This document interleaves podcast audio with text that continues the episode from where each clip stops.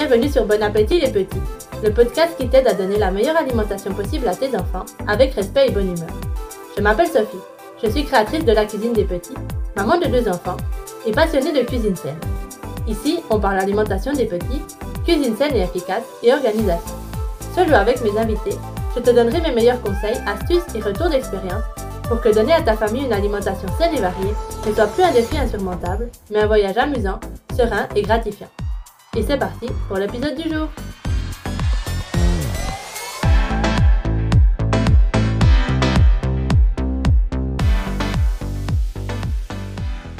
Bonjour et bienvenue dans ce premier épisode officiel de podcast. Je suis super contente d'être ici aujourd'hui avec toi. J'avoue que je suis un peu nerveuse parce que c'est la première fois que j'enregistre un épisode de podcast et j'ai très envie que ce podcast soit plein de bonnes astuces et plein de, choses super intéressantes que tu vas pouvoir écouter et qui vont te rendre service. Donc je me mets un peu la pression, mais ça va aller et ça va le faire. Alors pour commencer, je ne pouvais pas commencer ce podcast sans te parler de la chose qui m'a aidé le plus à gagner du temps et à perdre de la charge mentale en cuisine.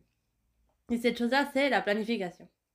Et aujourd'hui, je voulais te donner ma méthode pour planifier efficacement euh, tes menus de la semaine. Et si tu n'es pas encore complètement convaincu de te mettre à planifier tes repas pour la semaine, je t'ai fait une petite liste d'avantages qui vont peut-être terminer de te convaincre. Le premier avantage et le plus gros et celui qui m'a complètement convaincu moi-même, c'est le gain de temps. Le gain de temps de recherche, disons. Imagine que tu peux éviter d'arriver tous les soirs devant ton placard et avoir à chercher une idée de repas facile, rapide qui plaise à tout le monde et qui ne soit pas la même chose que ce que tu as mangé hier soir. Et comme je sais que tu t'es déjà sûrement trouvé dans cette situation, tu sauras que rien que pour ça, ça vaut la peine. Mais il y en a d'autres. Un autre avantage est celui d'éviter le gaspillage, ou gaspiller moins. Parce que tu vas acheter seulement ce dont tu as besoin pour réaliser ton menu de la semaine. Pour la petite histoire, moi, avant de me mettre à planifier les menus, euh, comment je faisais En fait, j'allais au supermarché le lundi, je regardais plus ou moins ce qui me faisait envie, j'imaginais deux, trois plats et puis je prenais les choses comme ça un petit peu au hasard en essayant de m'inspirer pour la semaine. Alors, est-ce que ça fonctionnait? À moitié. À moitié, puisque, bon, évidemment, j'avais quelques idées, mais j'achetais beaucoup de choses que j'utilisais pas après parce que peut-être que j'achetais j'achetais trop, j'achetais des produits que j'allais pas pouvoir caser dans mes recettes, donc il y avait beaucoup de gaspillage. Avec la planification, tu as beaucoup moins de gaspillage puisque tu achètes seulement ce dont tu as besoin pour tes recettes et la quantité dont tu auras besoin. Un autre avantage à la planification est celui qu'il est plus facile d'équilibrer un menu à la semaine si on regarde le menu globalement. Alors ça peut sembler logique, mais c'est vrai que si on fait les choses au jour le jour, c'est beaucoup plus compliqué d'avoir à la fin de la semaine euh, un menu qui a été équilibré en termes de d'apport de, de différents nutriments que si on le planifie tout d'un coup en prenant en compte justement cet équilibre-là. Un autre avantage, c'est celui que en fait, tu vas devoir aller faire tes courses seulement une seule fois par semaine. Ou alors même, j'ai entendu des gens qui planifient pour deux semaines et qui font leurs courses pour deux semaines. Ça va te faire gagner un temps fou parce que tu vas pas devoir retourner tous les jours en vitesse faire une course ou acheter deux trois trucs qui te manquent pour préparer le repas que tu avais prévu. Et le dernier avantage, c'est encore un gain de temps, mais cette fois c'est un gain de temps dans la pratique puisqu'on va pouvoir anticiper et préparer à l'avance ce qui peut être préparé à l'avance. Parce que comme on sait ce qu'on va manger pendant les jours suivants, c'est plus facile de préparer à l'avance, par exemple, certaines cuissons, certaines découpes ou certaines choses qui vont nous aider plus tard à, à pouvoir faire plus vite les jours où c'est qu'on a moins de temps. Par exemple, moi j'aime bien optimiser l'utilisation du four parce que ça consomme quand même pas mal d'énergie. Donc quand je dois mettre le four en route pour un repas, J'en profite pour regarder sur mon, ma, grille de menu et voir quelles sont les autres préparations que je peux aussi mettre dans le four pour tout cuire en même temps et ainsi optimiser l'utilisation du four et en même temps gagner du temps pour les jours suivants. Et voilà pour les avantages de la planification. Alors j'espère que je t'ai convaincu de commencer à planifier parce que même si ça fait un peu peur, ça peut sembler compliqué et c'est vrai que ça prend un peu de temps, ça peut te prendre 20 à 30 minutes facilement, mais ça va te faire gagner énormément de temps et énormément de charge mentale parce que tu auras plus cette euh, pensée récurrente de qu'est-ce que je vais bien pouvoir faire à manger ce soir? Pour ma part, je fais ça les samedis matins parce que c'est quand j'ai un peu de temps.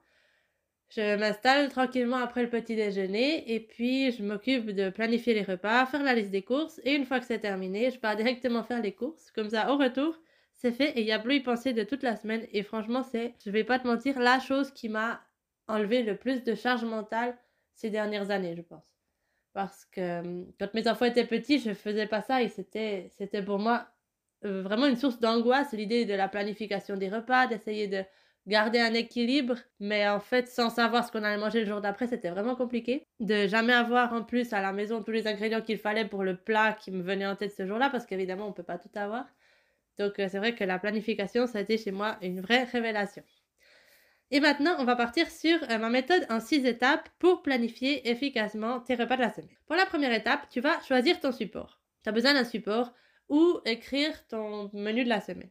Alors, ça peut être un tableau, ça peut être euh, une feuille de papier, ça peut être euh, n'importe quoi, quelque chose online sur ton téléphone, sur ton ordinateur, ce que tu veux. Si tu en as besoin, j'ai une grille de menus déjà, déjà faite qu'il n'y a plus qu'à remplir, disponible gratuitement sur mon site internet lacuisinedespetits.com slash lien. Là, tu peux la télécharger et commencer à la remplir.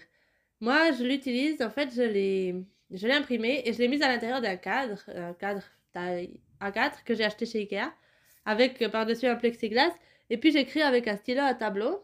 Donc comme ça, je peux effacer toutes les semaines et je ne dois pas imprimer mon papier toutes les semaines. Une fois que tu as ton support, tu vas passer à l'étape 2 et tu vas dessiner ton planning. Dessiner ton planning, ça veut dire que tu vas marquer plus ou moins le rythme de la semaine. Donc tu vas marquer les jours où tu... que personne ne va manger à la maison, les jours où tu vas pas devoir cuisiner, par exemple les jours où vous serez invité, le week-end. Moi je sais que j'ai toujours deux jours à la semaine, les samedis soirs et les dimanches à midi, qui sont euh, barrés sur le menu parce que je planifie jamais rien le samedi soir, on mange, euh, on commande quelque chose ou on mange au restaurant ou on improvise complètement. Et le dimanche midi, on est invité chez mes beaux-parents, donc là non plus, rien à planifier. Mais c'est noté.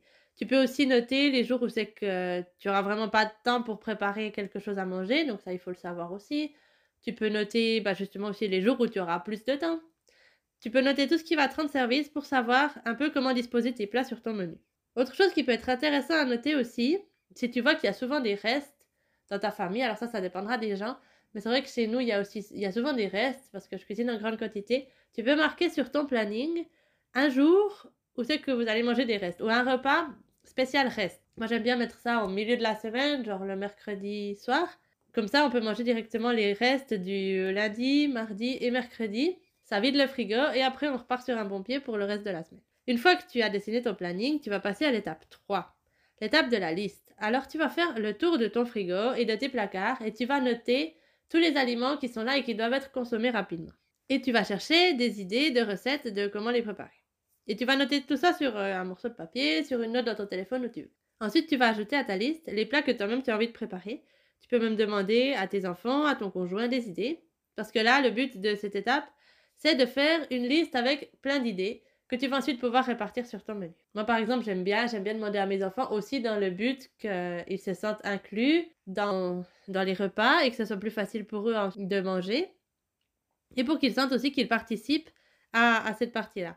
Alors, j'aime bien leur demander une idée. En général, j'accepte euh, une idée par enfant si c'est si c'est des pâtes ou des pizzas parce que c'est ce qu'ils me demandent en général. Si c'est des plats plus équilibrés, euh, j'ai aucun problème à accepter toutes leurs idées et à les mettre sur ma liste. Et une fois que tu as ta liste, tu vas passer à l'étape 4, qui est celle d'organiser les idées de ta liste en fonction de ton planning. C'est-à-dire que tu vas caser les plats les plus longs à faire, les jours où tu auras le plus de temps, et les plats les plus simples, les jours où que tu as noté que tu auras très peu de temps pour cuisiner. Une fois que ça c'est fait, tu vas passer à l'étape 5 et tu vas compléter avec d'autres idées en fonction de ce qui te manque pour équilibrer la semaine. Alors peut-être que tu as bien assez d'idées avec tout ce que tu as déjà noté, mais si c'est pas le cas, tu vas pouvoir équilibrer ici avec ce qui te manque. Je pense euh, surtout par exemple aux protéines, puisque c'est elle qui donne un peu souvent le rythme d'un menu.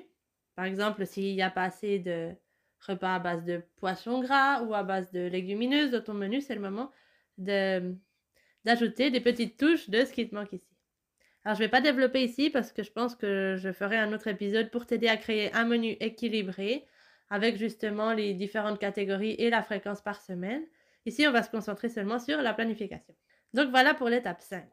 Et maintenant, c'est le moment de passer à la dernière étape, l'étape 6. Alors dans l'étape 6, on va réorganiser si besoin, donc pas forcément, mais si par exemple on se retrouve avec deux recettes à base de riz le même jour, par hasard parce qu'on n'a pas fait attention, c'est le moment de réorganiser, déplacer et fignoler un peu ce menu qu'on a fait. Et ensuite, on va passer à noter les ingrédients de toutes les recettes qu'on a mises dans notre menu sur notre liste des courses. Ça peut être important à cette étape de refaire un tour du frigo et des placards quand on fera la liste des ingrédients à acheter pour s'assurer qu'on n'achète pas quelque chose en double. Parce que ça nous est déjà tous arrivé d'avoir deux paquets de riz parce qu'on pensait qu'on n'en avait pas, on en a racheté et en fait on en avait quand même. Donc, ça vaut la peine de prendre ces 5 minutes pour aller ouvrir le frigo, regarder dans le placard, regarder un peu derrière, voir s'il n'y aurait pas par hasard cet ingrédient qu'on vient de mettre sur notre liste d'éco. Donc voilà pour ma méthode de planification en 6 étapes. Alors ça peut paraître long et laborieux comme ça, mais ça n'est pas du tout. Une fois qu'on prend l'habitude, ça se fait très rapidement. Une idée qui peut te rendre service aussi parce que moi je trouve personnellement que la partie qui bloque le plus, en fait, c'est la partie de trouver des idées.